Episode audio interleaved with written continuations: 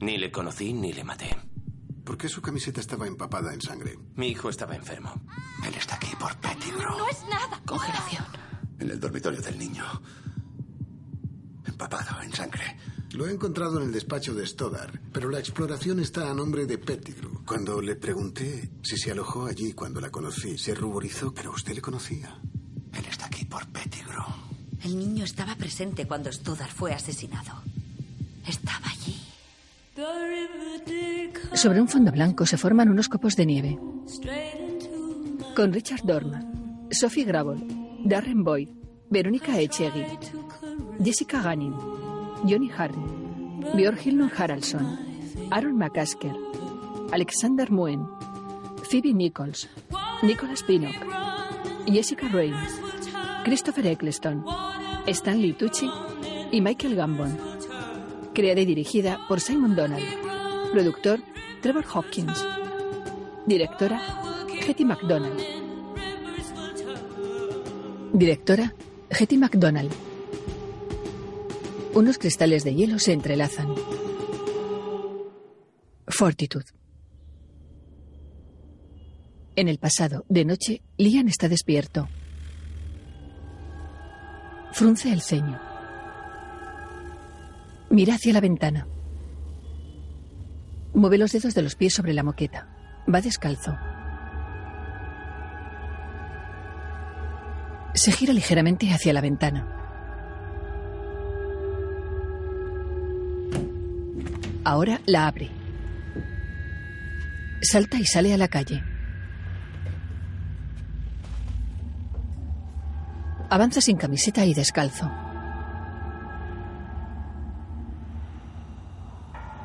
Sigue caminando sobre la nieve. En el taller, Elena mira hacia la puerta. Frank se para frente a Elena y se quita la capucha. Elena también se la quita. Se arregla ligeramente el pelo. Frank se acerca. Elena lo mira a los ojos.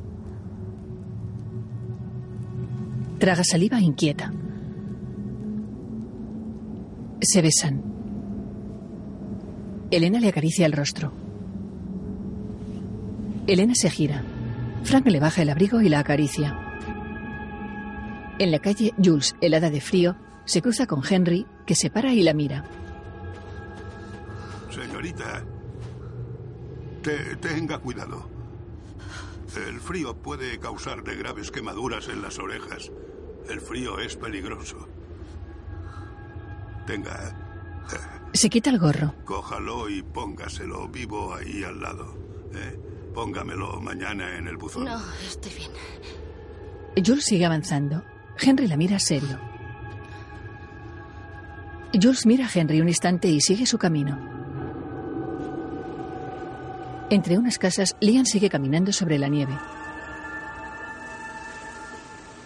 Salta un pequeño muro y pasa entre unos coches. Los pies de Lian se hunden en la nieve. Ahora Lian camina por una carretera. En casa, Stoddard, sin camiseta, esnifa una raya.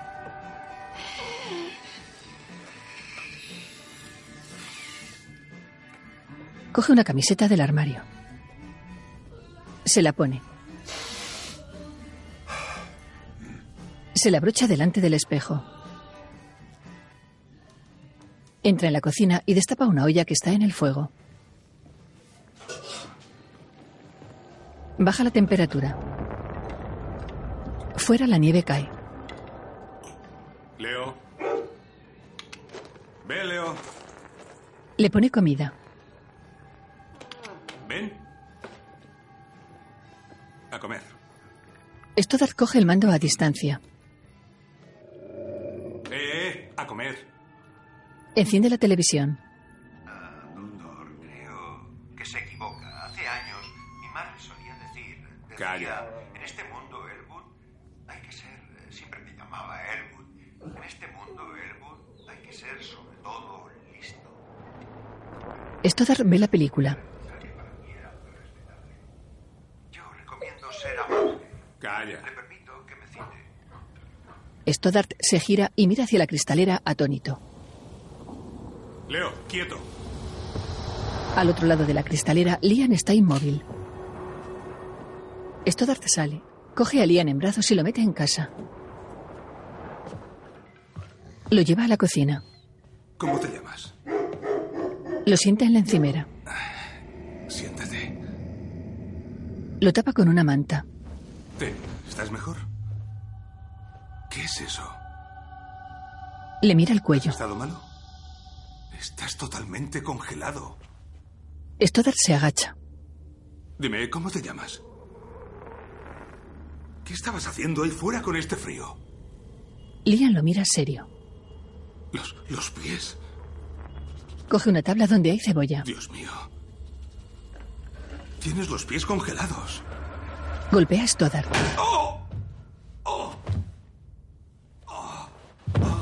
Stoddard cae al suelo. Lian lo mira satisfecho. Baja de la encimera. Ahora mira al perro. Lian sonríe y se acerca a cuatro patas. Perrito. Lo acaricia. Lian desdibuja la sonrisa y mira a Stoddard. En el suelo, Stoddard mira hacia el techo. Lian lo mira serio. En la calle, Frank camina cabizbajo. Señor Satter. Se acerca a Marcus. Hola. Señor eh, Huskler. Sí. Sí, nos conocimos en una reunión de padres. Usted estuvo allí, en espíritu, si no físicamente. Soy el profesor de Liam, ¿sabe? Sí, sé quién es usted. Es un niño muy inteligente. Sí. Sí. Comunicativo. Simpático. Servicial. Sí. Ambos asienten. Ha salido a su madre, supongo. Seguramente. Ujú. Tengo que llegar a casa. He oído que está con paperas. Así es, sí. Elena cruza la calle. Tengo que... Frank se va. Marcus se gira y ve a Elena de espaldas. Marcus, con una caja en la mano, cierra la puerta del coche.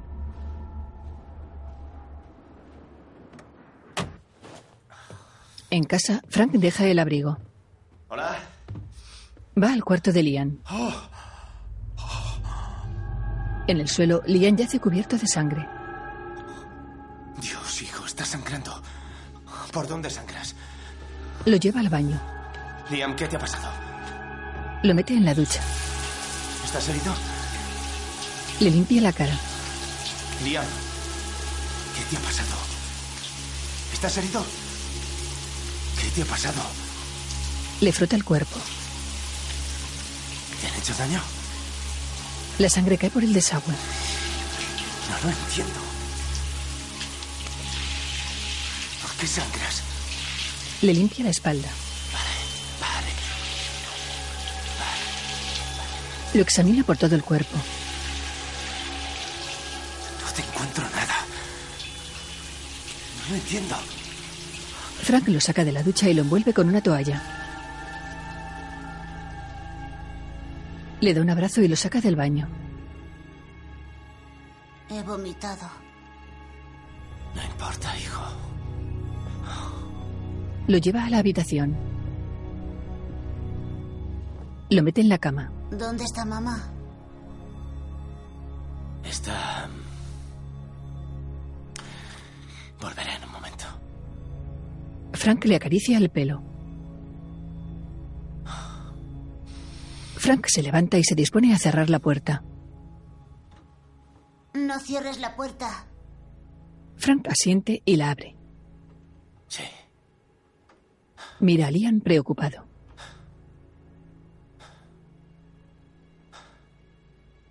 Se aleja de la puerta triste. Asiente nervioso y se va. Lian se da la vuelta y cierra los ojos.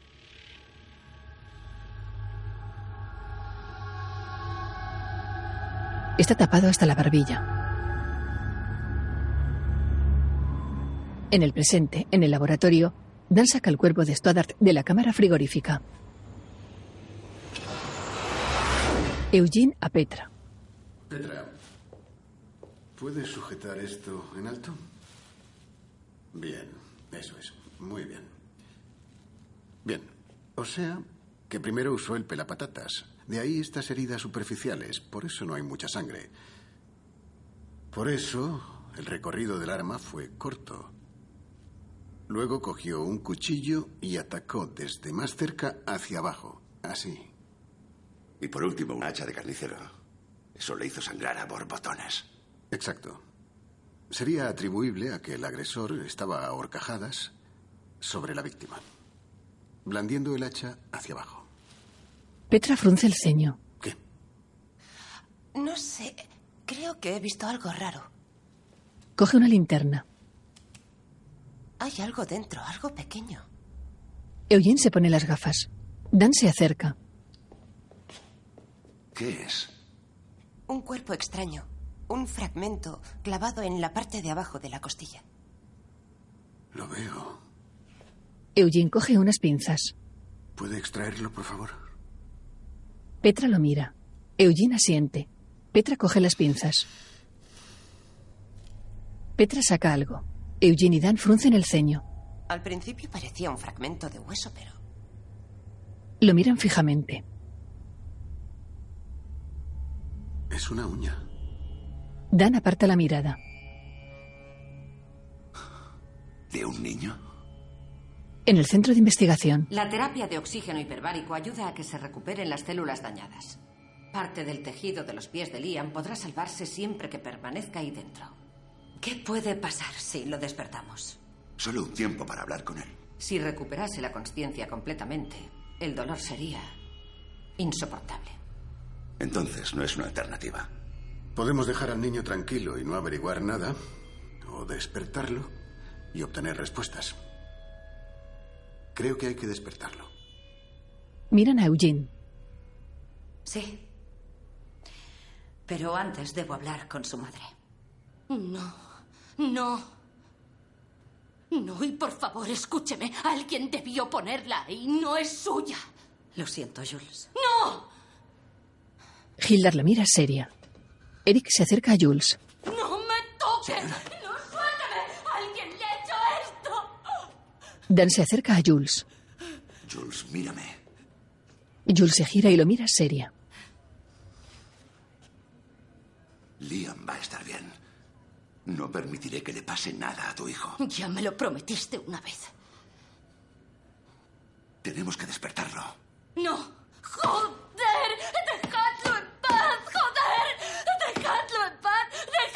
¡Dejadlo en paz, Dan! Por favor. Dan la abraza. Dentro, Liam sigue dormido en el tubo. Jules mira a Dan, que asiente. Hildar y Eugene miran a Jules. Jules se agacha y mira a Liam. Hola, cielo. Soy mamá. Mamá está aquí. Liam mueve los párpados. ¿Estás despierto? Liam. Frecuencias rápidas y de bajo voltaje en electroencefalograma. Empieza a despertarse. Aumentaré los analgésicos en 5 mililitros. Liam, ¿puedes oírme? Liam arquea las cejas. Mamá. Hola. Tranquilo, mi amor. Estás a salvo y la doctora te atiende. Quiero que hables con alguien, ¿vale? Contesta a sus preguntas.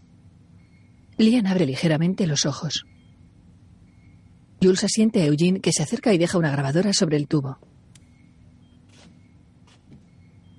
Liam, ¿cómo te encuentras? Liam lo mira. Voy a hacerte unas preguntas. ¿Crees que podrás contestarlas? Liam cierra los ojos. Creo que se está durmiendo. Espere un minuto. Dese prisa, por favor. Descuide, descuide. Liam, ¿estuviste con alguien aquella noche? Jules frunce el ceño. Liam abre los ojos. No, ¿No? ¿Cómo cruzaste el pueblo? Andando. ¿Tú solo? Por favor. Vale. Sí. Liam, ¿recuerdas lo que pasó en la cocina? Todos miran a Liam. Cebollas. Margaret mira a Dan. ¿Y recuerdas, Perrito. perrito? Eugene mira a Dan. Liam mueve los pies. Se asusta. Duelen los pies. ¡Guau! Jules mira a Liam preocupada. Mojado. ¡Guau! Ya basta. Los pies. Mamá, los pies me queman. Tiene que parar enseguida. Las manos. Espere, espere. ¡Guau! Liam, Liam, ¿qué pasó? Las manos. Las manos. Metí las manos dentro del hombre. Hilda mira a Eugene. Dan se acerca. Eugene los mira. Jules mira a Liam con lágrimas en los ojos. Déjenme salir. Margaret. Es suficiente. Déjenme salir. Vale, vale, vuelva a dormir. Déjenme salir. Déjenme salir. ¿Qué está pasando? Haga algo. Déjenme salir. ¿Qué le pasa? Déjenme salir. Por favor, por favor, Déjenme Dios, salir. haga Los algo. pies me queman. Me queman. Me queman. De- Déjenme salir. Déjenme salir. Liam se calma poco a poco. Se duerme. Se ha estabilizado. Ya pasó, cariño. Estoy aquí. Estoy aquí. Estoy aquí. Fuera, Dan y Hildar. ¿Cómo va a poderlo asimilar ella? Es imposible. Charlie debió Hildar baja la mirada. hacerle entrar en casa y entonces... Dan la mira de reojo. Pobre Charlie. Dan aparta la mirada. En el glaciar, las aguas corren entre la nieve y el hielo.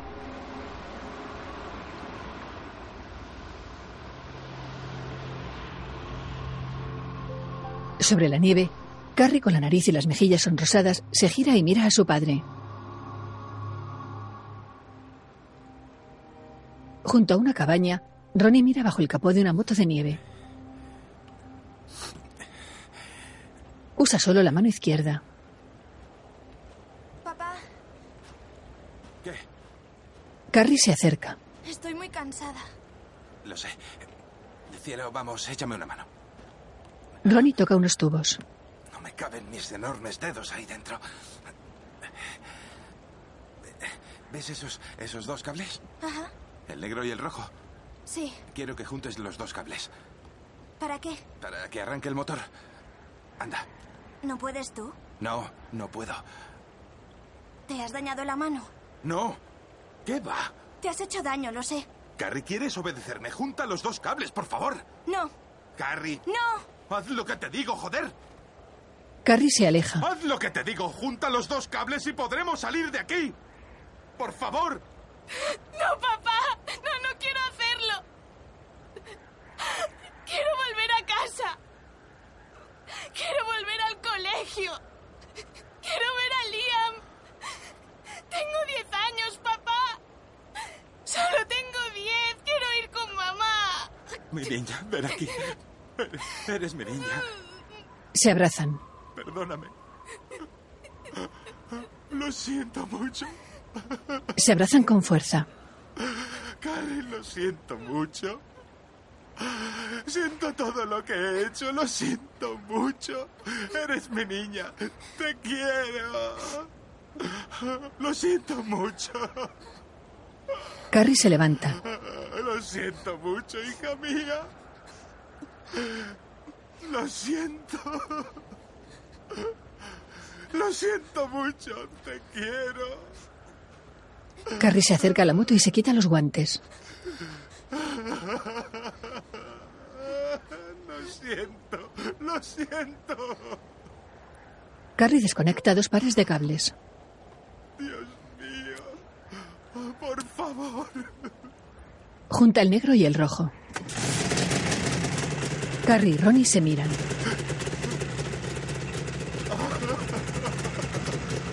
Carrie lo mira seria. Vamos. En el pueblo, un coche patrulla recorre una calle.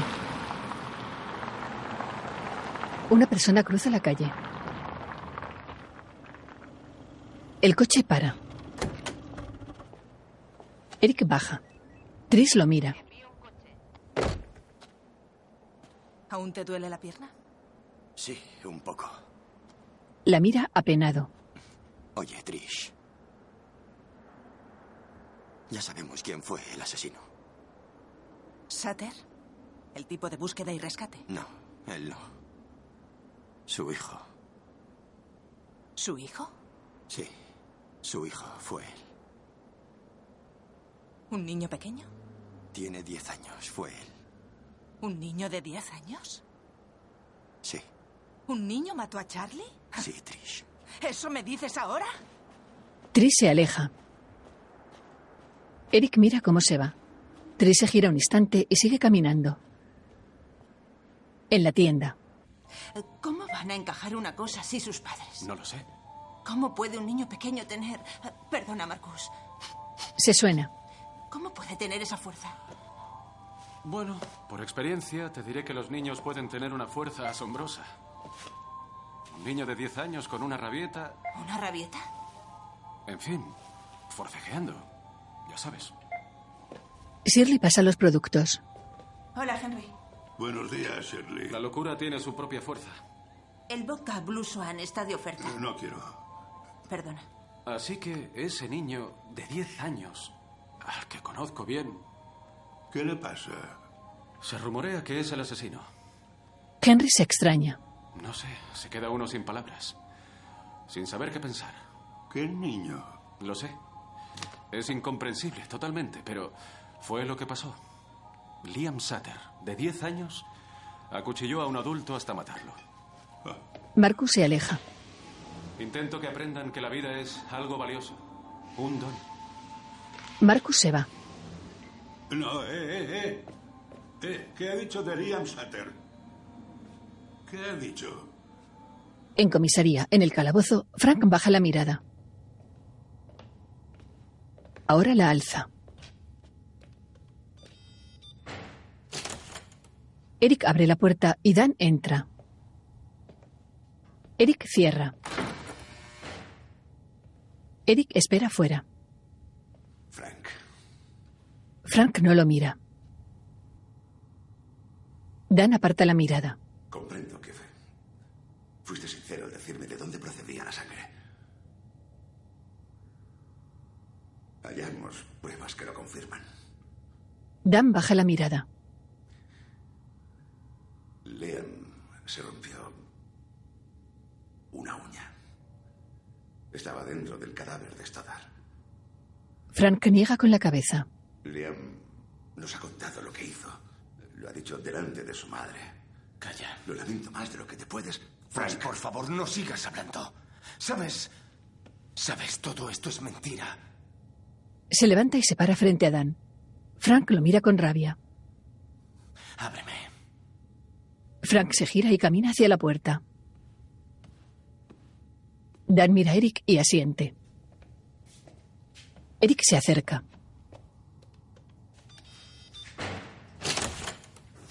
Eric abre. Frank sale del calabozo. En la calle, Jules sin abrigo mira hacia arriba. Henry se acerca. Jules. He sabido lo de su hijo. Lo siento mucho. ¿Hay algo en lo que pueda ayudar? ¿Eh? Venga, póngase esto. ¿Puedo ayudarla? Henry le pone su abrigo. Alcohol. ¿Qué? ¿Tiene algo de beber? ¿De beber? Eh, espere. Eh, Henry saca una botella de una bolsa. Henry abre la botella y se la da a Jules. Jules coge la botella, temblorosa, y bebe. Jules baja la mirada y rompe a llorar. Lo he perdido. Jules tiembla de frío. En otra calle, Frank camina. Unas farolas iluminan la calzada llena de nieve. Frank pasa entre unas casas. Llega a la suya y entra en el cuarto de Lian. Frank frunce el ceño. Frank entra en la habitación y recoge un helicóptero de madera. Se sienta sobre la cama que no tiene sábanas. Frank examina el helicóptero roto. Ahora mira a su derecha. Jules, Se levanta. Jules, En una esquina, Jules yace tapada con las sábanas de Lian.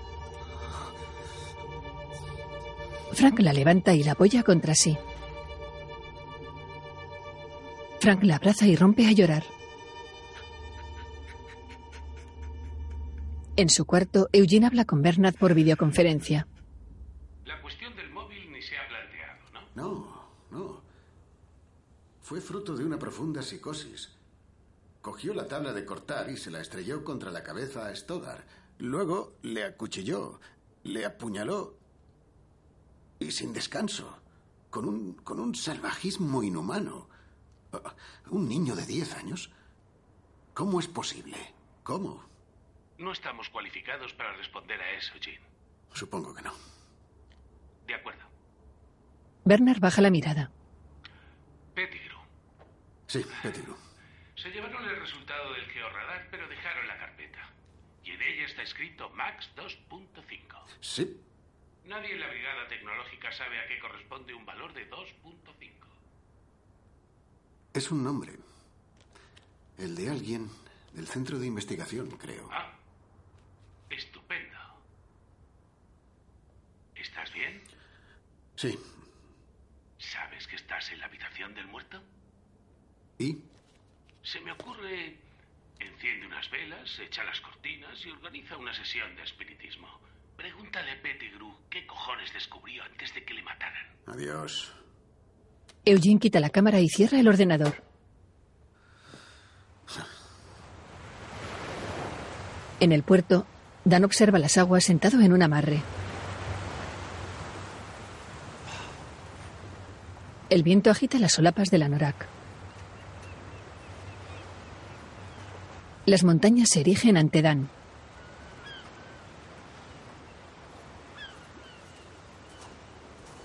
Elena llega. Comisario. Dan se levanta, sonriente. Elena. Elena lo mira seria. Agredió a Frank.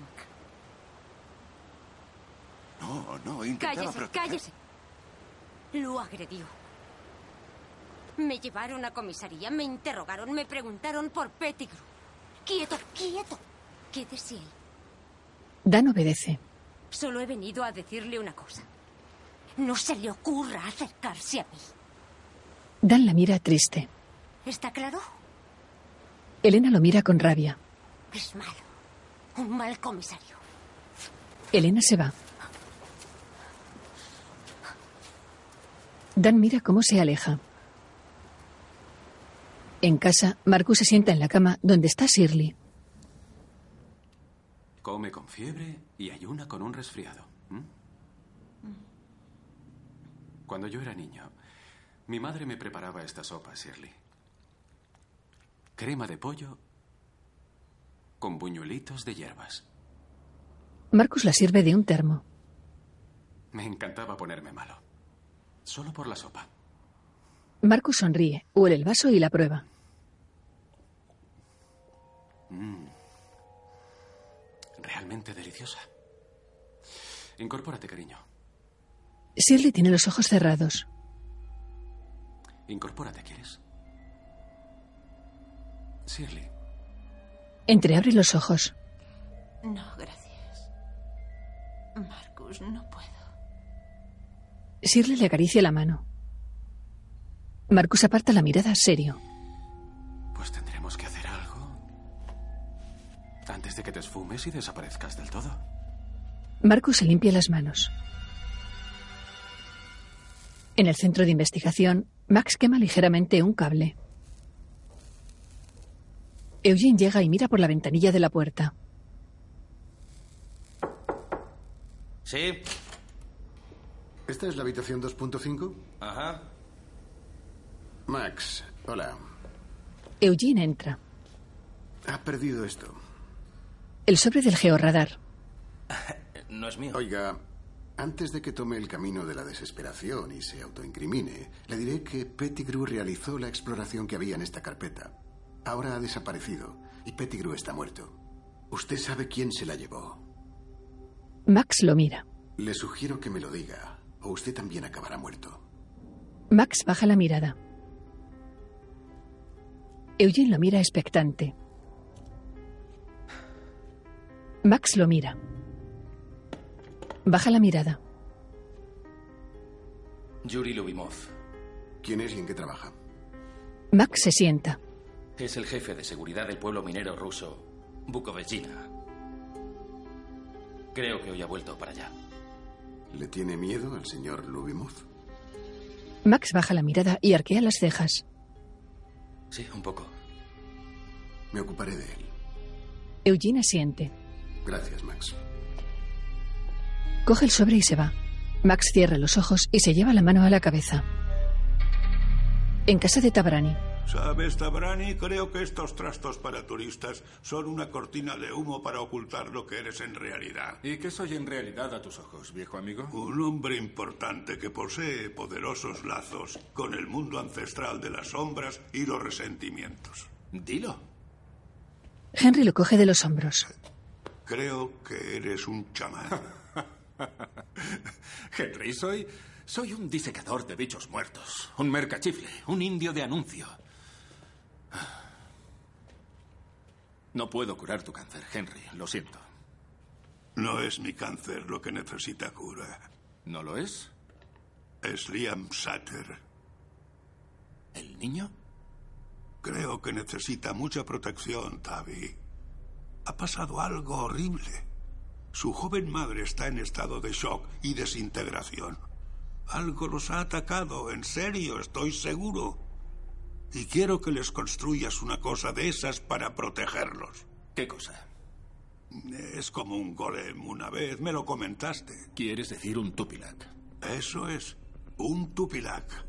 Si fuera un chamán, te diría que esos seres ya no existen.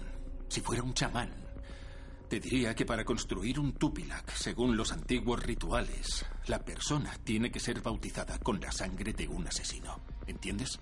De lo contrario, no tendrá poder. Bien. ¿Cómo podría un chamán hacerse con un poco de sangre de un asesino? ¿Mm? ¿m? Henry lo mira serio y se alza la manga mostrando la parte interior de la muñeca.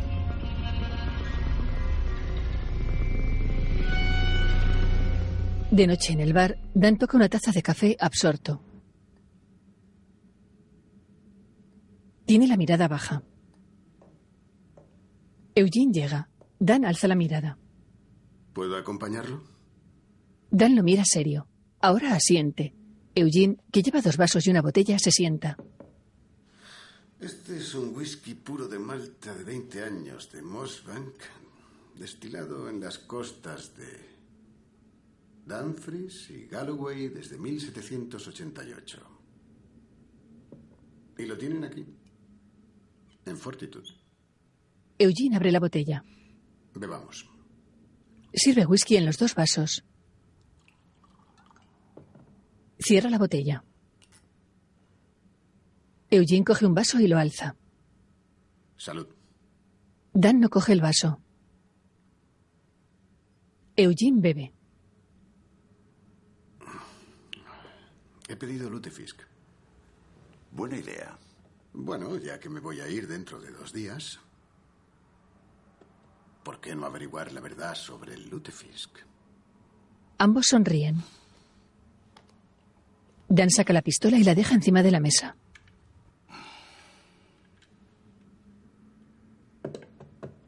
Eugene mira el arma y luego a Dan que sonríe. ¿Ha disparado contra un hombre? No con eso. Ambos sonríen. Lu- Disfrute, Fisk. Gracias. La camarera se va.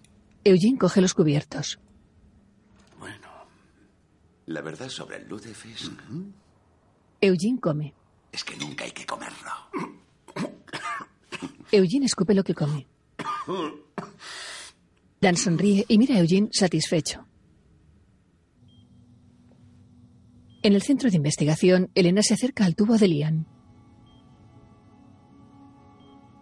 Apoya la mano en el cristal y lo mira de arriba a abajo. Liam. Cariño. ¿Puedes oírme? Lo mira triste. Lian duerme. ¿Me oyes, Liam? Elena quita la mano del cristal. Baja la mirada. Vuelve a mirar a Lian. No me conoces, me llamo Elena. Y Elena traga saliva. lo que pasó fue por mi culpa. Elena baja la mirada. Tu padre no tuvo la culpa porque la tuve yo. Mira a Lian apenada. Lo siento mucho, Liam. Se aleja levemente del tubo. Lo siento mucho. Elena se sienta frente al tubo. En el bar, Eugene sirve whisky a Dan. El día de Navidad. Aterrizamos en Escocia. Preswick. Éramos seis, todos del FBI.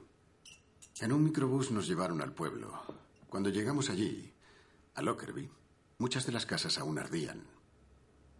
A cada uno nos asignaron un agente de policía local. El que me asignaron se llamaba Steven. Nos dieron una radio, mapas y un saco grande lleno de bolsas para cadáveres. Dan escucha atento. Steven y yo echamos a andar a través de un cenagal. Cada vez que encontrábamos restos humanos, los recogíamos, yo los fotografiaba y él los guardaba. Estuvimos haciéndolo todo el día y toda la noche hasta que se nos agotaron las linternas. Entonces nos sentamos rodeados de 18 bolsas de cadáveres en las que no había ni un solo cadáver completo. Dan suspira. Steven dijo, ¿por qué no pudieron quedarse allí arriba? ¿Por qué tuvieron que caer? Eugene alza la mirada. ¿Por qué no pudieron quedarse allí arriba Se toca la ceja. volando alrededor del planeta eternamente? Eugene baja la mirada. Dan lo mira fijamente. Eugene alza los hombros. Fuera, la luna llena corona el cielo. En la calle, alguien camina hacia el almacén. Mira hacia atrás y sigue caminando. Es Jason. Enciende una linterna y ve que una barra de metal atranca la puerta. Mierda. Quita la barra. La tira al suelo. Abre la puerta y enfoca con la linterna. Entra y ve que la segunda puerta está abierta. La abre y entra. Enfoca para todas partes. Ahora enfoca los restos y se agacha. Maldito sea Ronnie. Jason se levanta. Sale del almacén. El mamut yace prácticamente descongelado. Un líquido avanza por el suelo hacia un desagüe.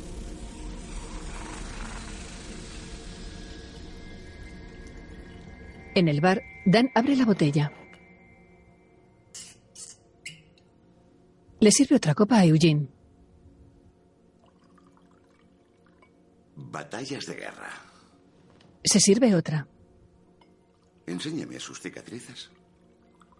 Y yo le enseñaré las mías. Eugene lo mira y sonríe. Esto es por Pettigrew, ¿verdad? Eugene desdibuja la sonrisa. Sé lo que está haciendo. Eugene sonríe. Psicología. Emplea psicología. Dan bebe. Eugene saca el móvil y lo deja sobre la pistola de Dan.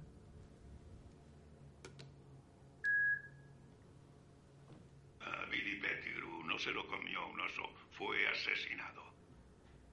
Y ahora han asesinado al profesor Charlie Stoddart. La gobernadora es responsable. Su comisario los ha matado a ambos. Eugene para la grabación. Mira a Dan y pone las manos mirando hacia arriba. Dan lo mira serio. Asiente.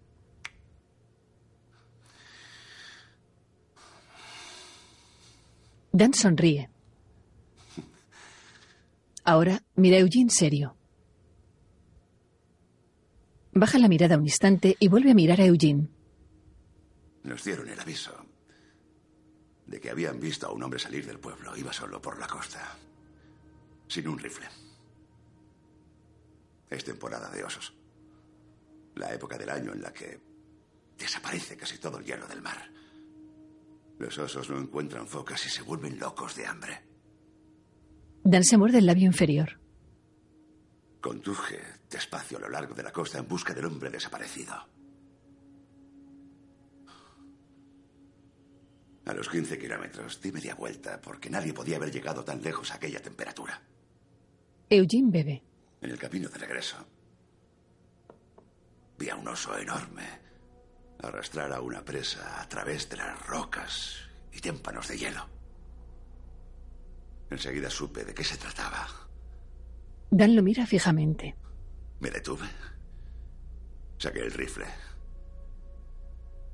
y corrí hacia la orilla. Ahora baja la mirada. Se apoya en la mesa y mira a Eugene. El oso estaba sobre su presa. Y en la fracción de segundo que tardé en apuntar, vi que lo estaba haciendo trizas. No era una foca. Era un hombre. Dan lo mira a los ojos. El oso desmembraba y devoraba a Billy Pettigrew. Y Pettigrew gritaba. Eran gritos inhumanos. Disparé a Pettigrew a la cabeza. Eugene lo mira fijamente. Dan se reclina en el asiento. Eugene aparta la mirada y asiente.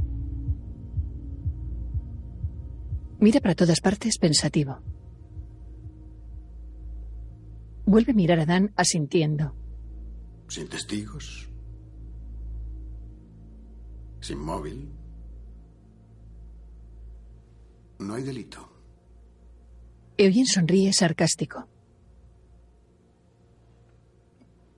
Fue por compasión. Dan frunce el ceño. Lo mira fijamente. De acuerdo. Eugene bebe. Deja el vaso y se limpia la boca. Excepto que no me he creído una sola palabra. Se miran fijamente. Eugene se levanta. Dan mira cómo se va.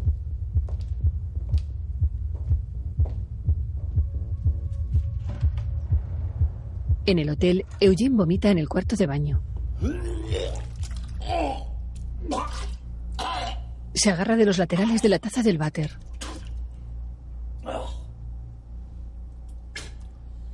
Se limpia la boca con la mano. Se lava las manos y la cara. Se frota la cara. Se apoya en el lavabo. Se mira al espejo. En la habitación, Eugene está sentado en la cama. Se lleva la mano a la boca. Agacha la cabeza. Se fija en el suelo. Toca la moqueta con el pie. Recorre con el dedo un trozo de moqueta menos desgastada. Eugene frunce el ceño y llega hasta la pared. Eugene arranca la moqueta. Tira de la moqueta mientras camina hacia atrás. El suelo es de tablas de madera oscura. Eugene sigue tirando de la moqueta. En el suelo hay tres tablas de madera clara. Eugene alza la mirada. A través de la puerta entreabierta, alguien mira. ¡Eh, eh! ¡Vuelva aquí! Elena entra. eh, Perdone, la puerta estaba abierta. ¿Cuándo cambiaron la moqueta? Elena lo mira confundida. ¿Qué? ¿Cuándo sustituyeron la moqueta? ¿Por qué se cambia una moqueta? Porque tiene una mancha que no se quita, ¿no? Vino o algo así. Elena frunce el ceño. Pero ¿por qué se cambian los tablones de madera de debajo? No lo sé. Yo sí. Porque la mancha es de sangre. Sangre de Pettigrew. Elena traga saliva inquieta. Próximamente. Hola, pajarillo. Me duele la garganta. Hola. ¿Desde dónde llamas? No lo sé. ¿Qué coño? Carrie. ¿Qué haces? Me lo dirías, ¿verdad? Si la gente dijera cosas que me dejaran en ridículo. Oh, están compinchadas. Todos encubren a Eric. ¿El comisario Andersen también? Solo soy una idea de su cabeza. Oh,